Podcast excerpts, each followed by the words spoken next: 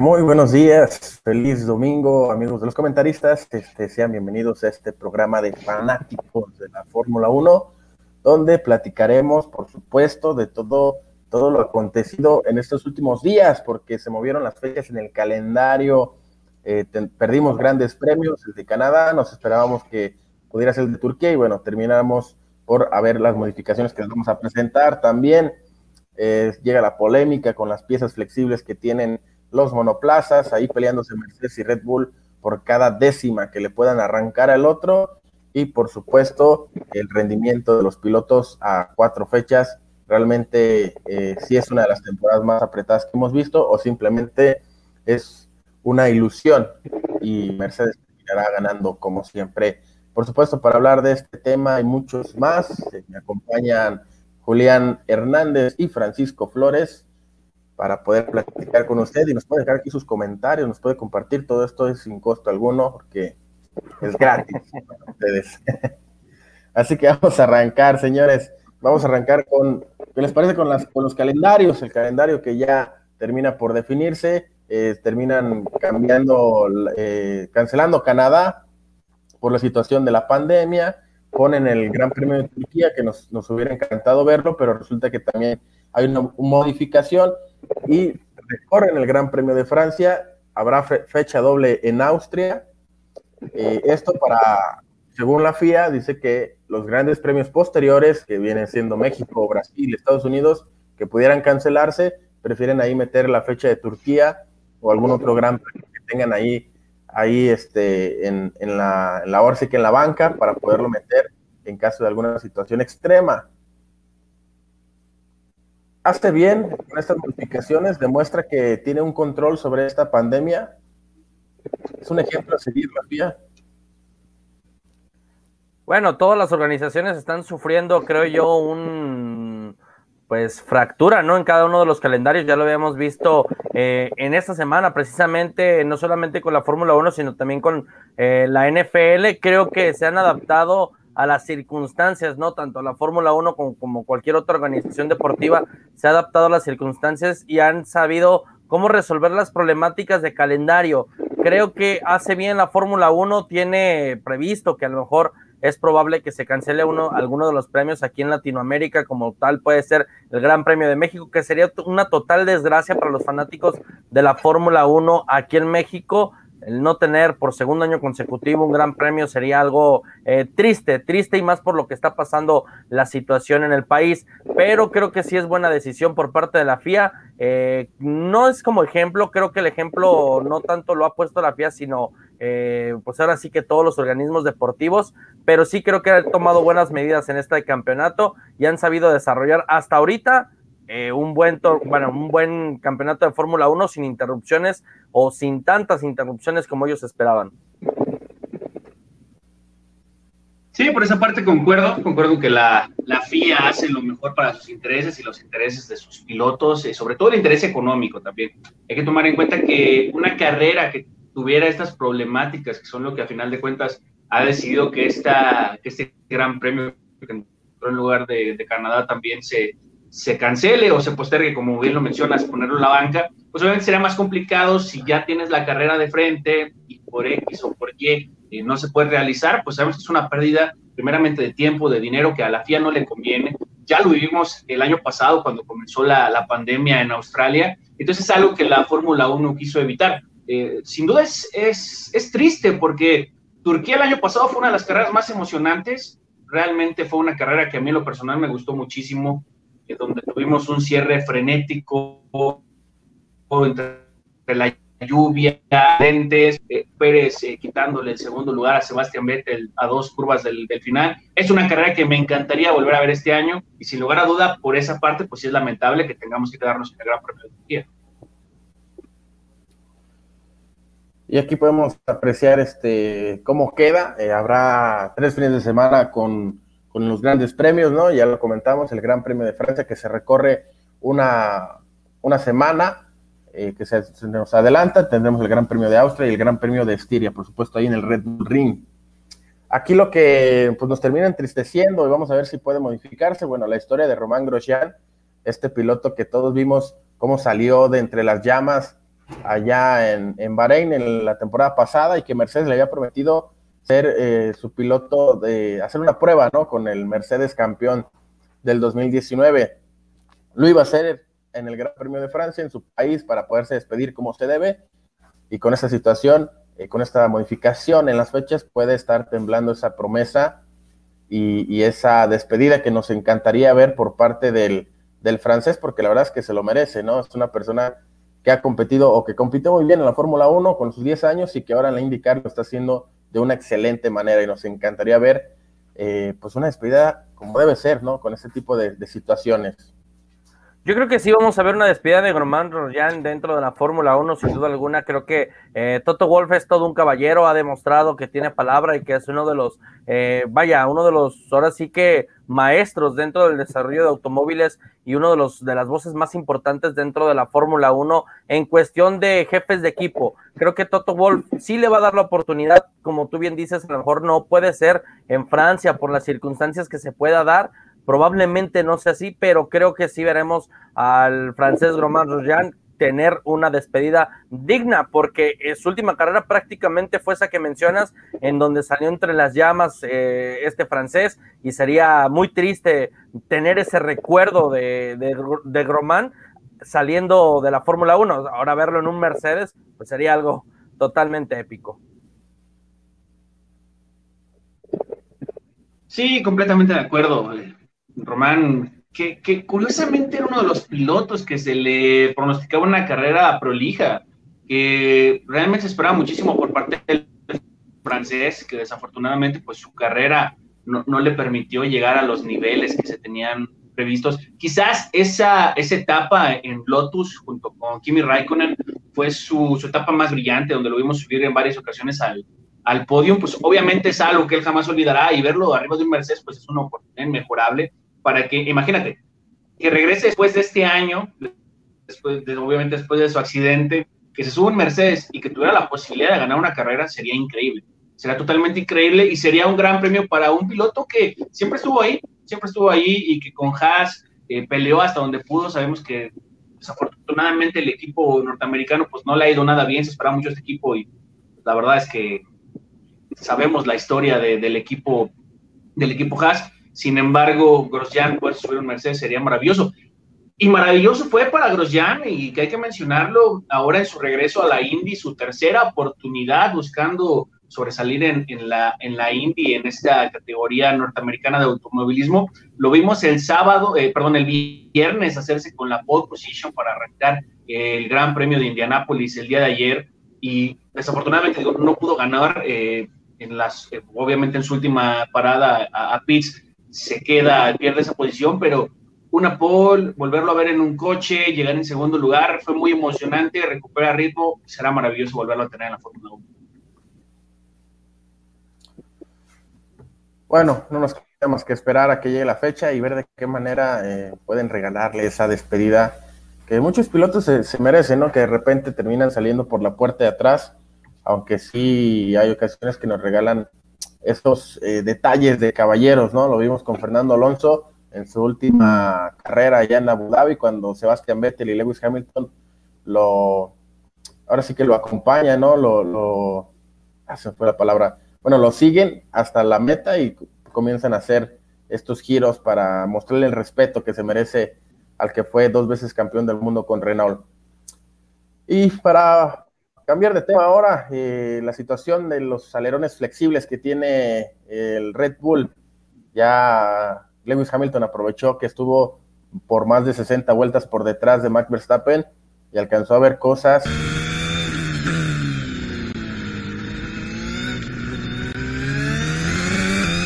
Una vez que fue esta situación en la cual este, parece ser que el alerón trasero del Red Bull es más flexible de lo normal, y eso le da algunas décimas en las rectas, que por eso fue tan complicado poderlo, poderlo rebasar en el Gran Premio de España.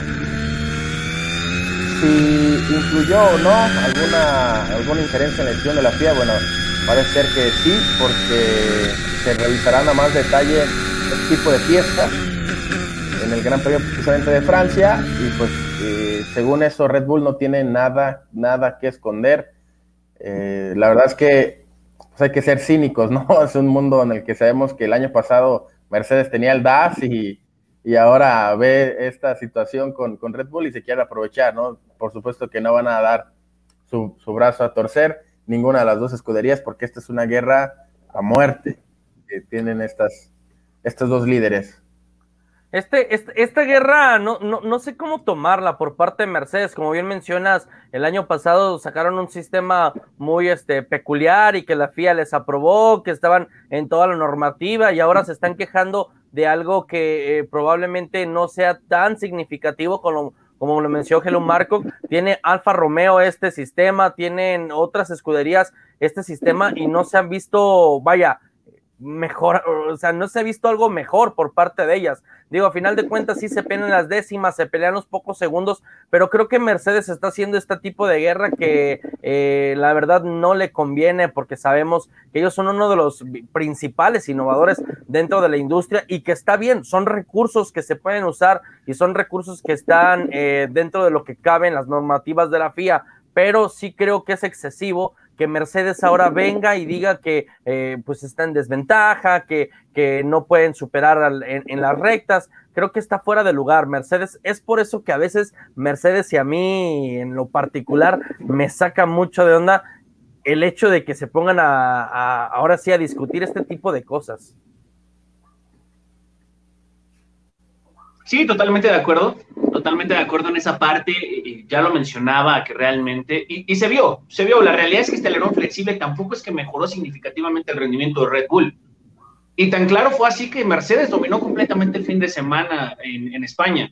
Entonces, son pruebas que están haciendo, no es como en su momento el DAS, que sí fue completamente revolucionario, que sí era una ventaja y que le daba no solamente una ventaja en cuanto a los otros equipos, en la pista era increíble lo que, lo que hacía este sistema, que este año no, no lo tenemos. Por otra parte, sí será significativo para las aspiraciones del título si la FIA decide eh, multar de alguna manera a Red Bull. Sin embargo, ellos comentan, y ya lo mencionaba Frank con Marco, que no, no afectará sus aspiraciones eh, hacia el campeonato, pero sabemos que la FIA eh, puede hacer dos cosas puede hacer lo que vimos hace un par de años con Ferrari, donde de repente se encierran en una oficina y no pasó absolutamente nada, no se dice qué sucedió, cuál fue la, multa, cuál fue el problema, y listo, se archiva. O pudiéramos ver otra situación donde pudieran afectar en cuanto a puntos, en cuanto a multa económica a Red Bull, y eso sí sería un golpe duro. Pero es la guerra que tenemos este año y es increíble. Lo que ha hecho Mercedes es un juego que le gusta mucho a Christian Horner, y sabemos simple y sencillamente cuando ocurrió lo del DAS, el primero en alzar la voz fue Christian Horner. Entonces, se están metiendo en ese mismo juego. Tenemos un campeonato muy emocionante. Vamos a ver qué tanto Red Bull puede aguantar el ritmo de aquí a final de año en contra de Mercedes. Sin embargo, ya comenzamos a ver que Mercedes, Mercedes está preocupado por Red Bull. Y creo, Julián, que si realmente la FIA tiene ambición de que vean que la normativa sobre todos los equipos es pareja, porque hemos visto y hemos dicho en reiteradas ocasiones que a veces se le ayuda mucho a Lewis Hamilton y a la escudería Mercedes en particular. La FIA siempre les ha ayudado en cuanto a sanciones, en cuanto a límites de pista, todo este tipo de temas los ha ayudado mucho y creo que la FIA deberá eh, pues tomarlo como ahora sí que algo natural por parte de la escudería de Red Bull y no sentarse a platicar ni siquiera con ellos. Creo que debería de emitir un comunicado donde diga que está dentro de la normativa y que pueden utilizarlo sin ningún problema, porque si se sientan a discutir, si se sientan a, a ver qué es lo que está pasando, ahí ya es donde me generaría mucho las dudas de que realmente Mercedes está manipulando la FIA Realmente todo está hecho para que gane Mercedes. Realmente todo está hecho para que Lewis Hamilton conquiste el octavo título de chocolate, señores, por favor. Sí, e, esa parte es muy, muy cierta. Eh, sabemos que, ¿Qué tanto le quitaría la emoción que hemos tenido este año a la Fórmula 1? ¿Qué tanto valdría tenía para el título de Lewis Hamilton si se corona por octava ocasión? Lo, lo mencionas completamente. Sí, sí sería lamentable que comenzáramos a ver este tipo de, de sanciones por parte de la FIA contra Red Bull, pero es muy curioso eso que mencionas, porque justamente cuando se trata de un límite de pista, se trata de una sanción, siempre que le ocurre a Luis Hamilton, la suerte, vamos a llamarlo la suerte, siempre le sonríe. Todo lo contrario a lo que le ha ocurrido a Max Verstappen desde su llegada a la Fórmula 1. en algún momento lo hemos visto que lo bajen de un podio. Entonces, a pesar de que tiene un gran talento, a pesar de todas las condiciones que tiene a su favor, en cuanto a las sanciones, en cuanto a su personalidad de cara a la FIA, sabemos que nunca, nunca le ha ido nada bien en cuanto a esas decisiones. Pues son coincidencias, ¿no? Dicen que de la vida, que de repente cuando Hamilton es el que termina excediendo los límites de la pista, los comisarios estaban volteando hacia otro lado. Nos hace pensar mal, a lo mejor eh, es una situación de meramente casualidad, pero que pase tan frecuentemente, que lo veamos de una manera tan dispareja, pues sí nos hace ilusionar que ahora el que lleva las man, eh, el que lleva riendas de la FIA ya no es Ferrari, sino es Mercedes con las decisiones que se llegan a tomar. Esperemos que no termine por afectar tan directamente, a lo mejor eh, lo que a mí me, podría encantar ver es que pues si hay una irregularidad real que, que te está teniendo Red Bull con este alerón, pues así como con el DAS, ¿no? Que sí dijeron, ¿sabes qué? El DAS es ilegal, pero bueno, acaba la temporada y la siguiente no lo puedes utilizar. Debería ser lo mismo. Deberían eh, marcarse bajo los mismos términos.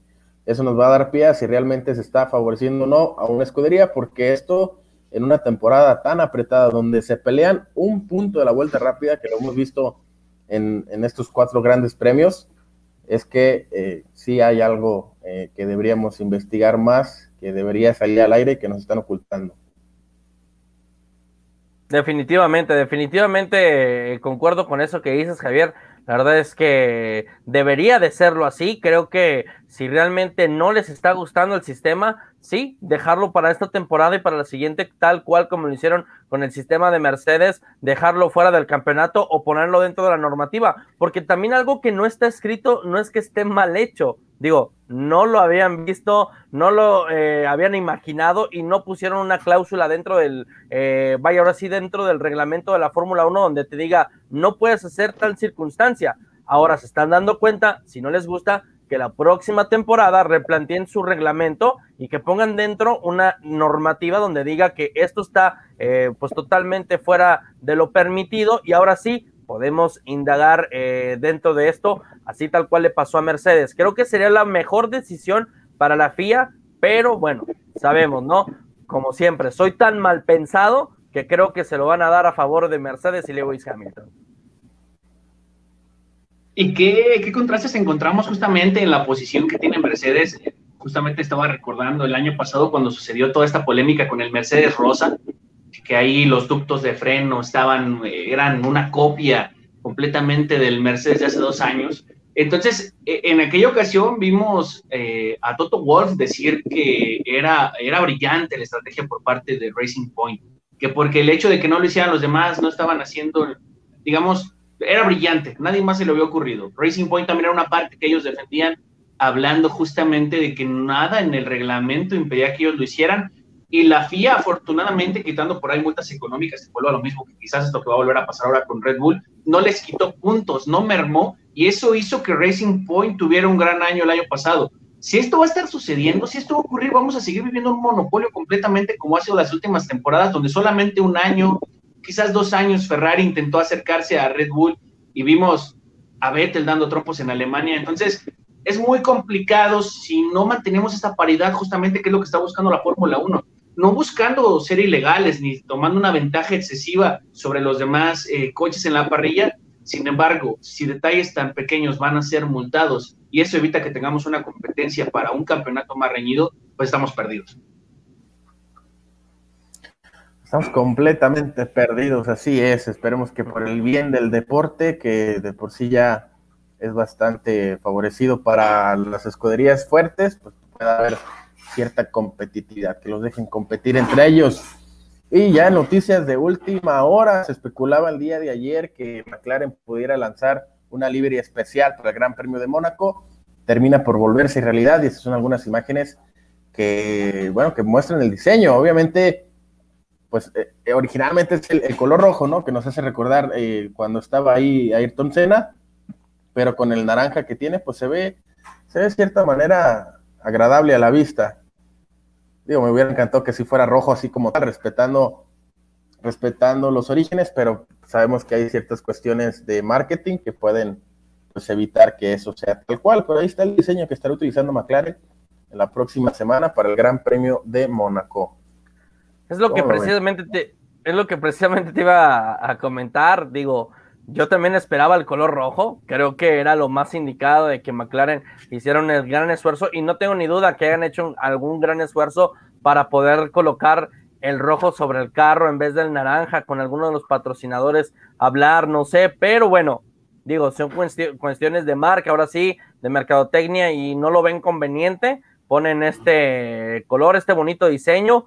Eh, qué bueno, qué bueno por parte de la eh, por parte de McLaren que está haciendo un gran esfuerzo por traer a los Mm, ahora sí que viejos aficionados y nuevos aficionados, reunirlos y que estén volteando constantemente en su escudería. Ya McLaren no solamente está diseñando buenos carros y no tiene solamente buenos pilotos, porque tiene a Daniel Richardo y a Lando Norris, que son de los pilotos eh, más destacados y que poco a poco Daniel Richardo ha tenido como ese, vaya, ese ritmo dentro de carrera que lo puede llevar a grandes cosas con esta escudería. Lo del, lo de Landon Norris totalmente, eh, creo que mm, brillante, creo que hemos visto un Landon eh, hacer las cosas muy bien durante estos cuatro grandes premios y que ha dejado en claro que es uno de los pilotos a futuro a seguir. Entonces, está teniendo cosas muy buenas. Creo que McLaren está siendo manejado ahora sí correctamente y no como cuando estuvo Checo Pérez en su momento, que era una escudería que no tenía ni pies ni cabeza. y tan, tan no tenía pies y cabeza que un par de temporadas después, con la llegada otra vez de Honda a la Fórmula 1 y con el regreso de Fernando Alonso a, ese equipo, pues vimos en algún momento decir que ese motor era una basura y veíamos los peores años de McLaren, una escudería histórica, histórica, mítica dentro de la Fórmula 1, uno de justamente una de las escuderías más ganadoras. Y ahora lo que ha hecho Brown, Zach Brown con este equipo ha sido maravilloso. Y fíjate que a mí me gusta, el diseño me parece precioso. Sí es lamentable que no podamos ver ese rojo mítico que alguna vez eh, rodó justamente sobre el Principado de Mónaco, pero me gusta, me, gusta bastante este, este diseño. Me, parece más bonito que el que tenemos actualmente, ¿no les, no les parece? Definitivamente, definitivamente es más bonito que, el que tenemos. Me gustaría, no sé ustedes, que, se quedara para eh, todo lo que resta del campeonato. Y son de las cosas que dice, que dice uno, ¿no? O sea, es tan, agradable a la vista que se ve, ¿por qué no es el, lo, oficial? O sea, ¿por qué, ¿por qué simplemente utilizar ese color papaya general, igual que la temporada pasada, ¿no? Que especulábamos o nos hicieron especular que iba a ser algo completamente diferente y bueno, nos presentaron más de lo mismo, ¿no? A lo, a lo mejor los diseñadores eh, pues ya sabes, ¿no? Entregando la tarea de último minuto, oiga maestra, déme chance de entregársela, yo sé que ya se pasó la fecha de entrega y a lo mejor este iba a ser el coche de principio de año, sin embargo, pues apenas lo terminaron, ¿no? Probablemente podría haber sido el diseño de, principio de año, pero sí, tal cual, entregando la tarea, copió y pegó y le cambió algunas eh, cositas ahí dentro del, del, ahora sí, del diseño, el azulito apareció, cosas, detalles que, realmente no, no, no significaron mucho. Y la verdad es que este diseño es muy bonito, es muy bonito, hasta el Halo eh, lo vemos ahí ya también incorporado al diseño, al color, me gusta, me gusta bastante. El azulito está coquetón, ¿eh? Coquetón lo puedo llamar así. Aquí lo que me gustaría ver es que se respetara más del Gran Premio de Mónaco, que aprovecharan que se ve realmente agradable a la vista y que lo pudieran seguir utilizando por el resto de la temporada. Vamos a ver si a alguien se le ocurre esa brillante idea, porque la verdad es que yo, yo me lo compro, ¿eh? Yo lo veo en el mercado y me pido dos de una vez. Con tarjeta te, verías bien, compras. Te verías bien arriba de este McLaren, Javier. Sí, por supuesto, me vería bien y lo conduciría mucho mejor. No, no creo que, igual que Daniel Ricardo, pero sí, sí que a lo mejor unos que están por ahí al fondo de la tabla, un ruso y un, mucho mejor que en su momento Kevin Magnussen, ¿no? Que, llegó a tomar el lugar de Checo Pérez en esa escudería. Sí, también otro que, extrañamos, del que ya no se ha hablado tanto como Román, este, que ambos pertenecían a Haas. Pues, las vueltas que da la vida en este Motorsports. Y precisamente hablando de Checo, Julián, Fran, este, por supuesto que aquí somos mexicanos, eh, aquí somos autocríticos y hemos visto cómo durante todos estos eh, par de meses que lleva ya la temporada se le ha acribillado a Checo Pérez, se le ha aplaudido también de más a Checo Pérez y se está preguntando si realmente Red Bull hizo lo mejor para poder competir contra Mercedes. Sacan las estadísticas de, los cuatro grandes premios que tuvo primero Alex Albon y resulta que son más puntos de los que tiene ahorita Checo. De, de repente después salen con los inicios de temporada y resulta que tiene más puntos. La verdad es que pues son datos que cada quien utiliza a su manera, ¿no? Que cada quien eh, los utiliza tanto para decir que es un mal piloto como para decir que es el mejor piloto que puede tener Red Bull. La verdad es que, siendo honestos, Mercedes y Red Bull son exactamente lo mismo. Lewis Hamilton está a una diferencia igual de Valtteri Bottas que Max Verstappen de Checo Pérez. Ambos están peleando los mismos puntos. No creo que haya diferencia en, en, lo que son los pilotos, sin embargo, eh, sí me gustaría hablar a detalle, ahorita que conocer su opinión, eh, qué le puede esperar a Checo Pérez el resto de la temporada. Híjole, Javier, ¿cuántos haters han salido, no? Creo que después de aquel gran premio ganado en, en, el 2020 creo que han salido bastantes haters contra de Checo Pérez. Eh, esperaban que su inicio en Red Bull fuera brillante, sobresaliente, que estuviera ahí cada eh, semana dentro del podium haciendo mancuerna con Max Verstappen. Y es que tampoco, como tú dices, la realidad no es tan, eh, bueno, tan abrumadora. Creo que sí, no ha llegado, no ha obtenido probablemente los resultados que eh, esperaba la gente, porque hay que decirlo así, la gente es la que está esperando los resultados. Christian Horner está tan tranquilo que sabe que esto es un proceso de adaptación. Max Verstappen se le ha pegado como un fiel eh, compañero a Checo Pérez para enseñarle todos los métodos del carro, todo lo que le puede explotar, todo aquello que no entiende Checo Pérez todavía, lo está llevando de la mano Max Verstappen y están haciendo una gran mancuerna porque entiende Max que es su compañero y que le va a funcionar muchísimo que Checo Pérez esté dentro del carro al 100 acoplado para poderle pelear a los Mercedes. Digo, la gente de repente quiere y ambiciona un podium y entiendo que es normal para la afición mexicana cuando después de tantos años no habías tenido un podium un primer lugar y llega y después vuelves a exigirle, no, creo que hay que ser mesurados, tranquilos, igualmente Toto Wolf lo sabe, sabe muy bien que Checo Pérez se está acostumbrando, es una curva de aprendizaje, lo dijo en la semana, esto es una curva de aprendizaje, él tendrá que ir poco a poco solventando los problemas, irse adaptando a la escudería al carro y después veremos qué es lo que pasa con Checo Pérez.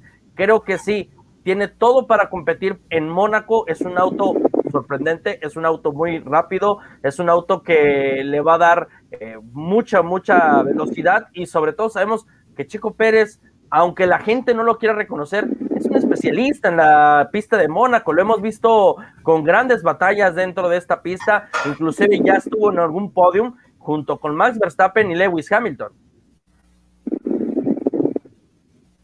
Sí, completamente de acuerdo. A veces las, comparativas son, injustas. Eh, son injustas porque si uno piensa en el primer año de Max Verstappen en Red Bull y ahora el primer año de Checo Pérez eh, en la escudería, Chico tiene más puntos que Max Verstappen. Pero la comparativa es injusta porque Max Verstappen era prácticamente un rookie. Así como es injusto comparar con Gasly y Albon, que Gasly tuvo un, sabemos, sabemos cómo le fue en Red Bull, no, no le fue nada bien a pesar del gran talento que tiene. Alex Albon, que de repente lo subieron al primer equipo, que le estaba costando trabajo, que no lo estaba haciendo tan mal para la experiencia que él tenía. Obviamente Red Bull es uno de los equipos que mayor exigencia muestran y que cuenta mucho el piloto, cuenta mucho el coche. Sin embargo, si nos vamos a basar en eso, ningún piloto, ninguno de estos pilotos que he mencionado ha tenido un arranque como el de Checo Pérez. Y la realidad es que su, su gran pecado fueron esos trompos, esos errores que cometió en la segunda carrera del año, donde no pudo puntuar y terminó en la onceava posición. ¿Qué hubiera pasado si en la Emilia Romagna teníamos a Checo Pérez otra vez en cuarto, quinto lugar? Estamos hablando de, de otros 10 puntos quizás tendría 42 puntos, tendríamos a Red Bull a 20 puntos de Mercedes y la historia sería completamente diferente. A pesar de que le ha costado mucho trabajo de adaptarse al coche y que vuelva a lo mismo, no es que lo excusemos, a final de cuentas no deja de ser un fracaso. Si Checo Pérez mantiene esta tónica, será un fracaso rotundo y así lo será, si él no puede darle la, la vuelta a esta situación. Sin embargo, ha ido mejorando, ha mostrado cosas mejores no puedes estar a una diferencia tan grande de tu compañero, porque si estás a una diferencia tan grande no lo vas a poder apoyar. Y a final de cuentas no hay que ser ciegos. Checo Pérez llegó a Red Bull para ayudar a que Max Verstappen sea campeón del mundo y que Red Bull pueda arrebatarle ese título de constructores a Mercedes. Entonces, es una oportunidad inmejorable.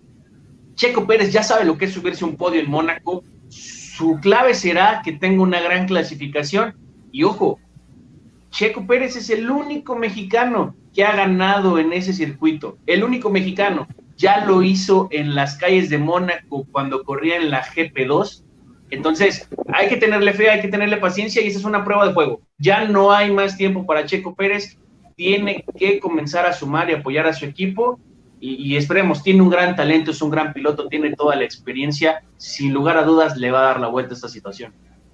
Y Julián Javier, hay que decirlo, la gente que realmente conoce a Checo Pérez está tranquila porque saben que es un piloto de mentalidad fuerte, porque saben lo que puede aportarle a Red Bull, porque lo conocen bastante bien. La gente que no lo conoce, la gente que se ha sumado en este, ¿qué te gustan? Un año, dos años de ser fanáticos de la Fórmula 1, y lo digo fanáticos entre comillas, porque no conocen a Checo Pérez, porque creen que ser Lewis Hamilton es tan fácil como subirse al carro y ganar todo, y piensan que eso debería de ser Checo Lewis Hamilton está en otra cúpula, está en otro lado. Creo que ahí no, ahí no es donde debemos de voltear a ver. Checo Pérez es uno de los pilotos más fuertes y que incluso este piloto Hamilton, el británico, el todopoderoso, lo ha halagado por su mentalidad. Quien conoce realmente a Checo Pérez está tranquilo, sabe que le va a dar la vuelta y sabe que va a empezar a dar los resultados.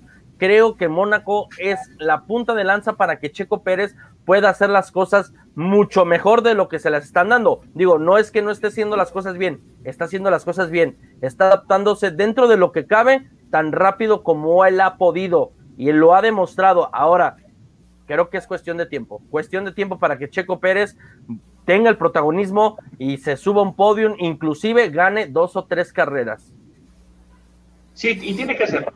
Y, tiene que hacerlo. Eh, la realidad es que ya tuvimos cuatro carreras, que son justamente las que él pidió pues ya llega la quinta carrera. Eh, es importantísimo, es indispensable para Checo Pérez regresar a ese top 4 porque la diferencia está así marcada.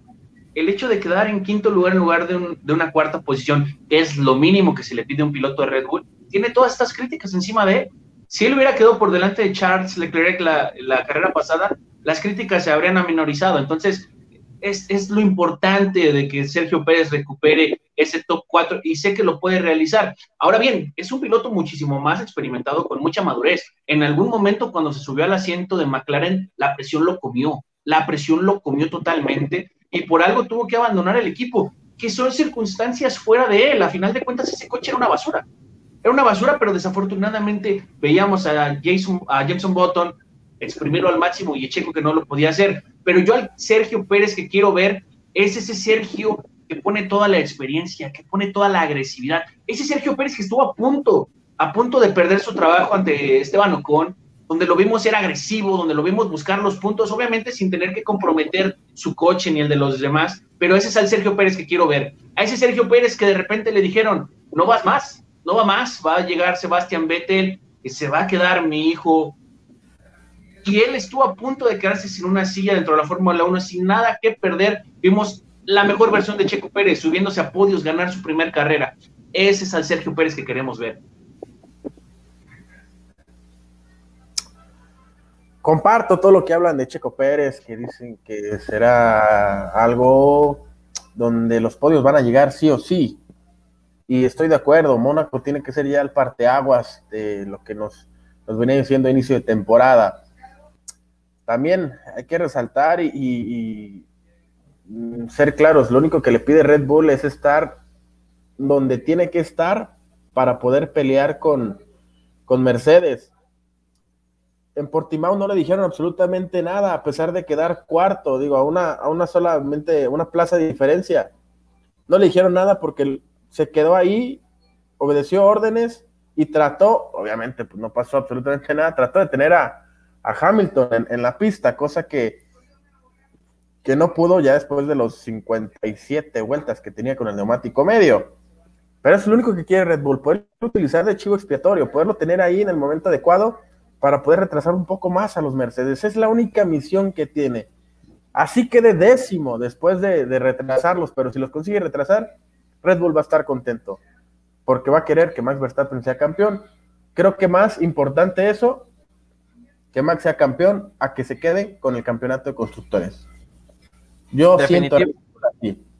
Definitivamente, definitivamente Red Bull es lo que tiene, es lo que tiene pensado para Checo Pérez, que no le está exigiendo más allá de lo que no, de lo que los mexicanos le están exigiendo. Es por eso que soy muy conciso al decir que Christian Horner está tan tranquilo que no le ha quitado el sueño, que Checo Pérez no esté tan adaptando el carro y que sabrá que poco a poco le va a ir dando eso lo que necesita Red Bull. Creo que sí, eh, están siendo bastante críticos, bastante fuertes en contra de Checo Pérez al momento de hablar de él, al momento de hablar sobre de él. Creo que están siendo muy duros con un piloto mexicano que recordemos, hay que decirlo, no es un carro que haya diseñado el propio Checo Pérez, es un carro que diseñó a genio y figura de Max Verstappen. Entonces, es aquí donde es importantísimo que Max lo esté llevando de la mano y me encantó leer eso, me encantó saber que Max Verstappen está haciendo su labor como compañero, porque hay que decirlo, tuvo muchos problemas con Pierre Gasly, tuvo algunos problemas con Albon,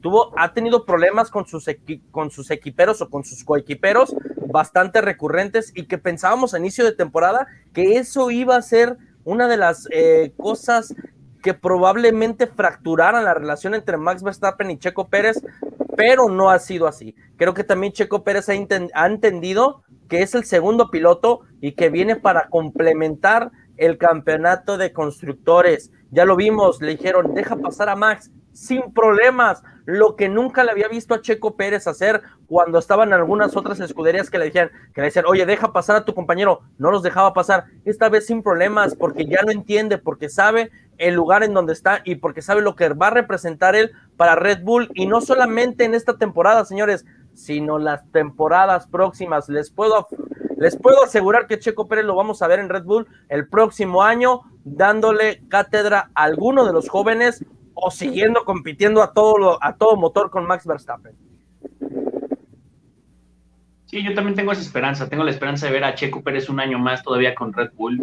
Eh, sabemos que la, apuesta más fuerte para Red Bull es Yuki Tsunoda que quitando esa primera carrera donde, pues ahora obviamente era el boom, era, digamos, el morbo por ver este, por ver este jovencito subirse a un coche de la Fórmula 1, pues últimamente lo hemos tenido totalmente desaparecido, que es una cosa completamente normal. Sabemos que no creo que dé el brinco tan rápido, no lo volverá a hacer Red Bull, no volverá a cometer ese error de subir a los pilotos tan rápido. Eh, Gasly, pues sabemos que hay algo pasó con, Christian Horner, no es del agrado, porque si fuese del agrado, sabemos que Checo Pérez no habría llegado a este equipo. El piloto principal el día de hoy sería Pierre Gasly. Sin embargo, no lo es sigue estando en Alfa Tauri. Entonces sabemos que hay algo sucede, algo sucede. Gasly no está en los planes de Christian Horner. Entonces esto es importante para Checo Pérez, que él debe, y lo sabe, estoy completamente seguro de que él lo sabe, esto es un plus a su carrera, un plus completamente. Él ya hizo lo que tenía que hacer y dio lo máximo, lo que pudo con los coches que ha tenido. Tuvo un año maravilloso aquel 2012 con Sauber, Tuvo un año maravilloso el año pasado con Racing Point. Se ha subido a podios con Force India. Entonces, para Checo Pérez esto es un plus, lo tiene que disfrutar. La confianza en sí mismo, la agresividad va a ayudar a que Red Bull pueda destronar a Mercedes. O no, quizás no lo logre, no lo sabemos. A final de cuentas, a nosotros como, como mexicanos nos encantaría. Sin embargo, es un plus que Checo Pérez debe de aprovechar, lo debe de, debe de dejar su nombre ahí con letras de oro. Hemos tenido grandes coequiperos en la historia de la Fórmula 1 no necesariamente le tenemos que pedir el campeonato del mundo a Checo Pérez. Rubens Barrichello es uno de los pilotos más queridos de la historia y fue el fiel escudero toda su vida de Michael Schumacher. Felipe Massa, Felipe Massa también. Y eso les permitió en algún momento subirse a muchos podios y ganar carreras. Chico Pérez tiene que saber su lugar, tiene que ya demostrar que, el coche ya se adaptó, porque también seamos sinceros, seamos sinceros, se acaba el tiempo para Checo Pérez, ya son cinco carreras. Mónaco puede ser la punta de lanza, tiene que serlo, y ya definitivamente tenemos que ver a Checo Pérez dentro de los primeros cuatro lugares de manera constante también para que la presión se aminore y no veamos una desgracia donde lo bajen del coche a, final de año, que no creo que suceda para nada. Con, que esté peleando ahí este, encima de, de Valtteri Bottas o estorbándole a Hamilton, con eso se dará, se dará por bien servido Red Bull. Y precisamente hablando de, de coequiperos y de escuderos y de pilotos que tienen que entender que son el número dos, Valtteri Bottas recibió una fuerte amonestación después de lo acontecido en el Gran Premio de España. Todos vimos cómo Hamilton lo iba superando en ritmo y que pensamos que inmediatamente las radios iban a escuchar, ¿no? De, hey, hey Valtteri, it's James, ya te la sabes, hazte un lado, ahí viene Hamilton. Y no lo hizo. ¿Eh? No, no se quitó. Lo, tuvo que pasar este, de una manera competitiva, como si fuera cualquier otro, otro monoplaza. Y por supuesto que Valtteri dijo, es que tengo que empezar a ver en mí.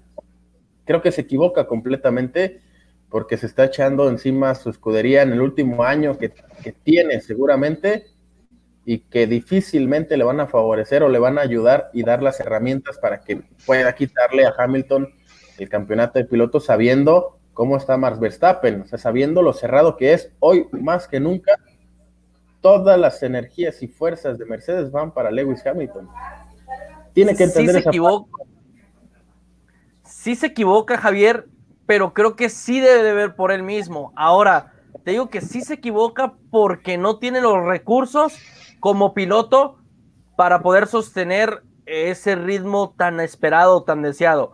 Lo hemos visto y solamente un piloto, Nico Rosberg, fue el único que se le dobló a toda la escudería, que dijo, señores, yo tengo que ver esta temporada por mí, yo tengo que ser campeón del mundo, yo tengo que irme de la Fórmula 1 como un grande, no me voy a quedar aquí sentado esperando a ver a qué horas me van a dejar hacer un rebase, a ver a qué horas me van a dejar ser campeón del mundo, yo tengo que ser campeón del mundo cueste lo que cueste y se echó muchos problemas con Toto Wolf y se echó muchos problemas con Mercedes y la gente de Mercedes no estaba conforme y en reiteradas ocasiones lo acuchillaron para que este Nico Rosberg no consiguiera el campeonato y ¡pum! lo consiguió. Pero la diferencia entre Nico Rosberg y el señor Valtteri Bota es abismal. Valtteri no tiene recursos como un piloto como Nico Rosberg como para competirle a una escudería, a un piloto que es Lewis Hamilton y a un sistema que ya está muy coloído hacia el campeón del mundo,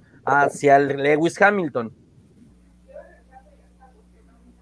Fíjate que Nico Rosberg es uno de los casos de estudio que más me gusta dentro de la Fórmula 1, porque llegó dos títulos consecutivos con Mercedes, eh, muy cerca Rosberg, porque estuvo muy cerca, sobre todo en 2015, un año antes, de hacerse él mismo con el título. Una gran parte del, del campeonato, él fue el líder él fue el líder de ese campeonato y demostró que le podía pelear eh, palmo a palmo a Luis Hamilton y quitarle la duda. Tanto es así que yo te aseguro que Hamilton tiene esa espinita, esa espinita de que Rosberg se fue y le dijo yo te puedo ganar. Y ha sido campeón todo este tiempo porque yo no estuve. Quizás es una de las, suena, suena tonto si tú lo quieres porque tienes, tienes siete títulos del mundo. Claro que puede sonar tonto. Sin embargo, el único piloto que le plantó cara y que le pudo dar pelea fue Nico Rosberg un, Nico Rosberg que haciendo un paréntesis, ya habló muy bien de Checo Pérez y habló de, lo bien que le pudo ir con Red Bull. Y, ya cerrando el paréntesis, eh, me gusta que Valtteri Bottas pueda hacer esto. Obviamente, eh, y lo mencionaba Frank, no está del todo mal, porque también sabe que es su última oportunidad. Sabe que él va a vender su última carta para mantenerse dentro de la Fórmula 1, para poder agarrar un equipo el año siguiente, porque no es secreto para nadie. Para nadie. George Russell va a ser el segundo piloto de Mercedes el año entrante entonces, Valtteri Bottas, pues no le queda de otra, no le queda otra que un orgullo. Tiene este espíritu inquebrantable que tienen los nórdicos, que tienen los finlandeses. Entonces, Valtteri Bottas tiene que hacerlo. Y eso abre una ventana muy importante para Red Bull, porque en algún momento podemos tener a Valtteri revelándose por completo de no te voy a dejar pasar, que pudiéramos volver a tener un choque. Son el tipo de detalles que yo espero que sigamos teniendo carrera tras carrera y pues nos ahorremos una carrera como la de Barcelona la semana pasada, que lo que va el año, pues ha sido la peorcita. Sí, nos quedó de ver bastante el Gran Premio de España. Bueno, era de esperarse, es una carrera eh, desde procesión, muy similar a lo mejor lo que tendremos en Mónaco, este, que la carrera se definirá completamente en la, en la quali. Digo, sabemos que es difícil a ya con los monoplazas que, que hay en la actualidad, que hay una ligera pequeñísima zona de DRS que pues no sirve para absolutamente nada, ¿no? Está porque pues tiene que haber una, tiene que haber ahí la ilusión de que... En esa primera curva, esa primera curva saliendo del túnel quizás es a lo largo de toda la historia la, la parte que más rebase ha tenido en, dentro del circuito del Principado. Entonces, eh, esto se va, eso casi siempre se define en las qualis. Si las qualis sale bien y tu equipo no se equivoca en la, en la estrategia en carrera, en la entrada a los pits, eh, que, eso es lo que vuelve emocionante y vuelve tan mítico ese Sí, lo vimos con Daniel Ricardo en su momento, ¿no? Que perdió la carrera por el error de Red Bull y se la dejó a Lewis Hamilton, que curiosamente es uno de, las, de los pocos grandes premios donde no tiene tantas victorias, son tres nada más las que, las que conserva el británico en ese... Yo quisiera esas tres victorias, Javier. No, sí, sí, yo también las quisiera, pero a diferencia de la hegemonía que tienen otras como en Hungría, que tiene seis, como en Barcelona, que ya lo vimos que también llegó a seis, como, o sea, en, cualquier otro gran premio que tú me digas, se ve el nombre de Lewis Hamilton repetidas veces. Y en Mónaco simplemente son tres. Es algo que a mí me llama la atención y que es una, es una pista, un circuito en el que a lo mejor no se le da tan bien al británico. Y el otro dato que hay que tener en cuenta ya, este, hablando de la previa de Mónaco, es que Charles Leclerc nunca ha terminado la carrera. En sus pocas temporadas sí que tiene el Monegasco, sabemos que la temporada pasada no la hubo, pero no ha terminado nunca la carrera de Mónaco, será este, el primer intento que pueda, que pueda hacerlo eh, y estará ahí, ¿no? Ver si Nikita Mazepin o Charles Leclerc pueden finalizar Mónaco este año. Híjole, bastante difícil, ¿no? Por parte de Nikita Mazepin, cuidado, eh, cuidado, ya lo mencionó Esteban Ocon hace unos días diciendo que eh, el 200%, ¿no? De, cuidado cuando pasa cerca de él o cuando está rezagado porque sabe que puede cometer algún error y llevárselo literal entre las patas o entre las llantas, eh, sabe el riesgo que implica tener al ruso Nikita Mazepin por delante o por detrás de él. Eh, creo que va a ser un punto muy, muy, muy este, bastante criticado, yo creo, el próximo fin de semana el señor Nikita Mazepin. Ojalá, y no es que le decía el mal, pero ojalá choque la primera curva y salga por abandono de carrera, porque sí creo que entre más, bueno, ahora que va a ser más estrecha la línea de carrera, creo que va a ser un problema doble para los pilotos. Creo que sí deberían o llamarle fuerte la atención. Es que ya, bueno, digo, llamarle fuerte la atención no se puede porque ya se le llamó la atención una y otra y otra y otra vez y el señor Mazepin no entiende. Quizás de, toda, de todo el calendario de la Fórmula 1, la carrera en la que el ruso será el más peligroso y no por las no por la situación que él quisiera. Sí, es muy peligroso tener a un, a un piloto ni siquiera podemos decir agresivo, porque no es que sea agresivo. En su momento teníamos un pastor Maldonado que pecaba de agresivo y que obviamente no tenía las mejores condiciones en su paso por la Fórmula 1. Digo, a final de cuentas es un campeón, un campeón de GP2. Pero lo de Mazepin es lamentable, es lamentable y subirse a este coche en el circuito de Mónaco es un peligro no solamente para los demás pilotos, es un peligro para él. Para él porque puede terminar impactado en un muro durante la primera vuelta, así como lo mencionó Fran, o puede terminar en la alberca, puede ser el primer piloto que termine su coche de cara, de cara al mar, entonces es, será complicado. Sí, este, a mí me encantaría que fuera por lo menos en, la primera curva, que no dañara a algún piloto importante, que no deberían estar ahí en las últimas posiciones. Eh, pero es curioso, estaba investigando y resulta que hay médicos, buzos, en caso de que algún monoplaza salga volando eh, por los aires y termine y termine ahí en el mar. Eh, anteriormente, en los años 50, pues llegó a suceder y es por eso que tienen esa medida de seguridad. Vamos a ver si el ruso es el que termina por, estrenándolos en esta, en, qué año, ¿en, qué, año fue? Fue justamente en Mónaco, ¿no? Donde una, una ola se impactó una grada y por ahí murieron varias personas, ¿no? Sí, ya también ya, tiene, tiene su tiempo de ese, de ese, de ese accidente, pero sí, eh, las medidas que se tienen ahorita pues son, eh, ahora sí que buscando que todo lo que pueda pasar pase y estar ahí respondiendo como debe ser, adecuadamente. Y es que es, y es, que es Mazepin, muchachos, o sea, hay, que, hay que tener todas las precauciones porque sabemos que es tan imprudente que lo más irreal puede pasar. Y bueno, para que usted no se lo pierda, hay que recordar que Mónaco es el único circuito, el único, más bien el único gran premio que sus prácticas libres son el día jueves. Eh, rompe el calendario de viernes, sábado y domingo. Esto, por supuesto, porque es el principado, porque hay que ir ahí a las fiestas, a las albercas, a las discos, al casino y pues derrochar más, más dinero. Serán el jueves a las cuatro y media de la mañana, hora México, este, a las 5.30 ya en Sudamérica, en Caracas, y ya más es al sur, seis y media en Buenos Aires, Argentina, para que usted no se lo pierda. Eh, dos horas, no, tres horas y media después, a las ocho de la mañana en México, será el entrenamiento libre número dos. Por el sábado, en la mañana, a las cinco, será la práctica libre número tres, y a las ocho tendremos la clasificación, ocho horas Centro México, nueve horas Caracas y diez horas Buenos Aires será el mismo horario para la carrera el día domingo. Usted no se lo pierda porque se estará jugando muchísimo, muchísimo en este gran premio. Todos estarán con el cuchillo entre los dientes porque eh, nadie, nadie, nadie va a dejar regalar absolutamente nada. Lo hemos visto en grandes premios pasados donde los, monoplazas en la, en la y tres se quedaban hasta el final para no dar ese rebufo, no dar ese rebufillo que, que le daba décimas al, al piloto que tuvieras atrás. Nadie quería salir primero y casi se les termina el tiempo. no se pierde el horario que, que, hay ya en este Gran Premio.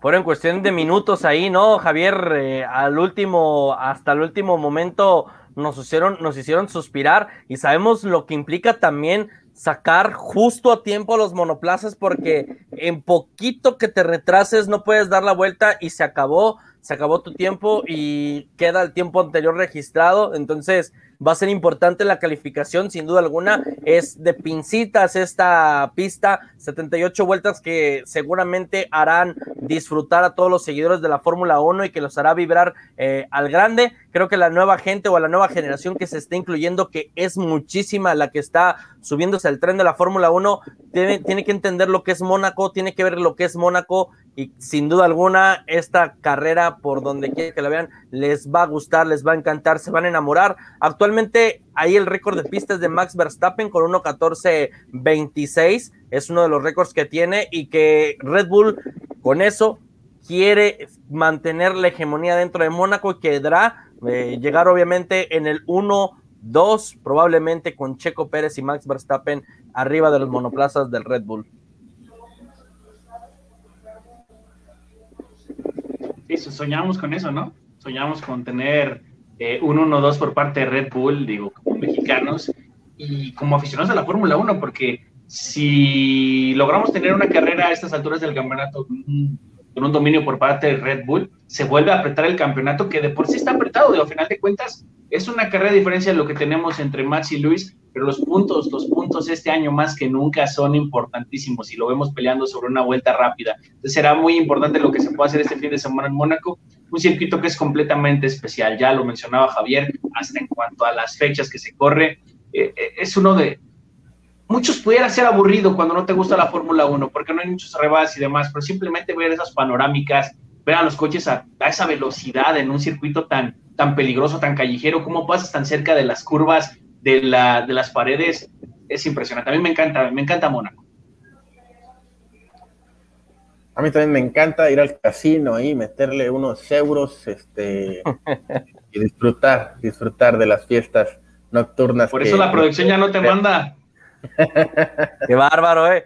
Qué bárbaro. Es que lo que ustedes no saben, que Javier García tiene, la verdad, bastante tacto con eso de las apuestas. Un servidor pues no es tan bueno, güey, no es tan bueno, pero Javier sí tiene tacto, él es el representativo de los comentaristas en, en los casinos de Mónaco. Y en las fiestas y en el argüende en general. Iré hasta que me prohíban la entrada, este, hasta ese momento seguiré, seguiré asistiendo. Y bueno, hay que disfrutar del Gran Premio de Mónaco, por supuesto, de las voces de los comentaristas, porque pues hay tantos datos y curiosidades de las que pudiéramos hablar y hablaremos largo y tendido. Eh, por supuesto que es un cachondeo total asistir ahí. Si usted tiene oportunidad de ir, que ya habrá, eh, abrirán las puertas en un 40% para la gente, pues disfrútelo, gócelo eh, y diviértase, porque creo que es de los grandes premios que más se disfrutan estando ahí. y toda la, toda la, la, afición pues lo vive de una manera espectacular. Ya, pues sin nada más que agregar, a menos que tengan ustedes algún este, comentario final para podernos despedir. No, creo que hay que esperar tranquilamente el buen lugar de Checo Pérez. Yo le recomendaría a la afición mexicana tenerle paciencia, tenerle el voto de confianza. Creo que eh, hay que conocer a Checo Pérez para poder saber qué es lo que está ocurriendo dentro de ese carro. No está conforme. Si usted quiere ser muy crítico, Checo Pérez yo creo que ahorita mismo no está conforme, pero sabe bien, sabe bien y, lo ha demostrado durante mucho tiempo que la paciencia es una de sus virtudes más importantes y que sabe bien que eh, los resultados se irán dando poco a poco, que en la forma de que él vaya trabajando bien con el auto y trabajando muy bien con Max Verstappen, que la verdad me da mucho gusto verlos a los dos juntos e intercambiando ideas. Creo que de esa manera puede llegar Red Bull a aspirar a ese campeonato de constructores tan deseado y seguramente Max Verstappen le aprenderá muchísimo a Checo Pérez durante este camino para poderlo llevar a ese campeonato de pilotos y a esa top selecta de pilotos eh, de la historia de la Fórmula 1. Creo que le diría a la afición paciencia, tranquilidad, no se pierde este gran premio. Creo que Checo Pérez va a demostrar muchas de sus cualidades y usted tiene que verlo. De verdad, paciencia para Checo Pérez. Sí, y justamente como recomendación para las personas que se comienzan a interesar en este mundo de la Fórmula 1, si están acostumbrados a solamente ver la carrera, Mónaco es de esos grandes premios que te demuestra lo importante que son las clasificaciones. Entonces, hay que seguir la carrera desde que comienza, desde las prácticas y sobre todo en la clasificación, porque históricamente es, de las pocas carreras que se ha definido desde los sábados. Y Mónaco se gana desde el sábado. Si tu estrategia eh, con el equipo y tus ingenieros trabajan bien en los pits, sabemos que quien se lleva la pole tiene un porcentaje altísimo para, ganar. Esperemos que tengamos una carrera emocionante que los locales eh, puedan ver justamente al Monegasco, Charles Leclerc, eh, terminando la carrera, estando ahí peleando, que ha tenido un buen arranque, un muy buen arranque con el equipo Ferrari, un Checo Pérez que va a estar ahí peleando, que no sé en qué posición va a quedar, eh, no, no puedo hacer un pronóstico, pero estoy seguro de que tendrá una gran participación, tendrá un gran papel y que esto, como ya lo mencionó Fran en un par de ocasiones, es la punta de lanza para que el mexicano pueda cambiar la cara a un campeonato que no ha comenzado nada bien para él y pues obviamente tendremos ahí la pelea entre Max y el Luis, que ha sido el reflector completamente durante este año. Y nada más para finalizar y un poquitito fuera de la Fórmula 1, recordarle a la gente que está siguiendo muy de cerca últimamente la actividad de los mexicanos por el mundo. Eh, Patricio Howard esta semana no le fue nada bien, no le fue nada bien en el circuito de Indianápolis, en el Indianapolis Motor Speedway, en el Gran Premio de la, de la Indy, quedando en la posición número 15 eh, tuvo una mala clasificación, hablando de, la importancia de las clasificaciones, le fue muy mal el sábado al mexicano, por ende termina en la posición número 15. Sin embargo, eh, Scott Dixon, que es su, gran rival por el título este año, quedó en la novena posición, entonces el mexicano se mantiene en segunda posición del campeonato. Román Grosjean, ya lo mencionamos, se volvió a subir a un monoplaza eh, de, la, de la Indy después de su accidente el año pasado. se hizo de la pole position, desafortunadamente para él quedó en segunda posición porque eh, Kinos en su segunda entrada a pits por parte del francés, lo arrebasa, se hace con la victoria. Está bastante emocionante para la gente que quiera comenzar eh, a aficionarse al automovilismo también, seguir este año la, la Indy, que normalmente e históricamente era una categoría para los veteranos, para los retirados, donde hemos visto pilotos como Juan Pablo Montoya que volvió a regresar, como Fernando Alonso, que de repente van eh, hay muchos jóvenes, ha habido eh, ganadores diferentes en todas las carreras que hemos tenido este año, entonces también está muy emocionante para quienes comienzan a, interesarse en el mundo del automovilismo. Bueno, ahí tiene la, recomendación este, y todos los datos eh, que les tendremos, este, porque sí, la clasificación es muy importante en Mónaco, ya lo platicaremos el domingo con más detalle, porque no tengo el dato así a la mano, pero sí estamos hablando de que solamente en una ocasión y fue cuando Daniel Ricardo este, perdió ahí en, los pits, el que se queda con la pole este, no, no, la, no la ha convertido, nada más en esa vez. Todas las demás, el que sale primero queda primero. Y bueno, eh, nada más, este, muchísimas gracias por escucharnos, por vernos. Eh, por supuesto que este eh, programa, a través del canal de los comentaristas, a través de la página de los comentaristas, a través del canal de Spotify de los comentaristas llega a través o llega a usted a través de la magia de todo el mundo, de la narración y de todos los comentaristas. A nombre de Julián Hernández, Francisco Flores y toda la familia de los comentaristas, le deseo a usted un excelente día y que disfrute de la semana porque tenemos gran, gran premio, semana de gran premio, para que usted se liste, no se desvele y no se pierda de nada, va a estar todo apretadísimo, apretadísimo. Nos vemos, que tenga una excelente tarde.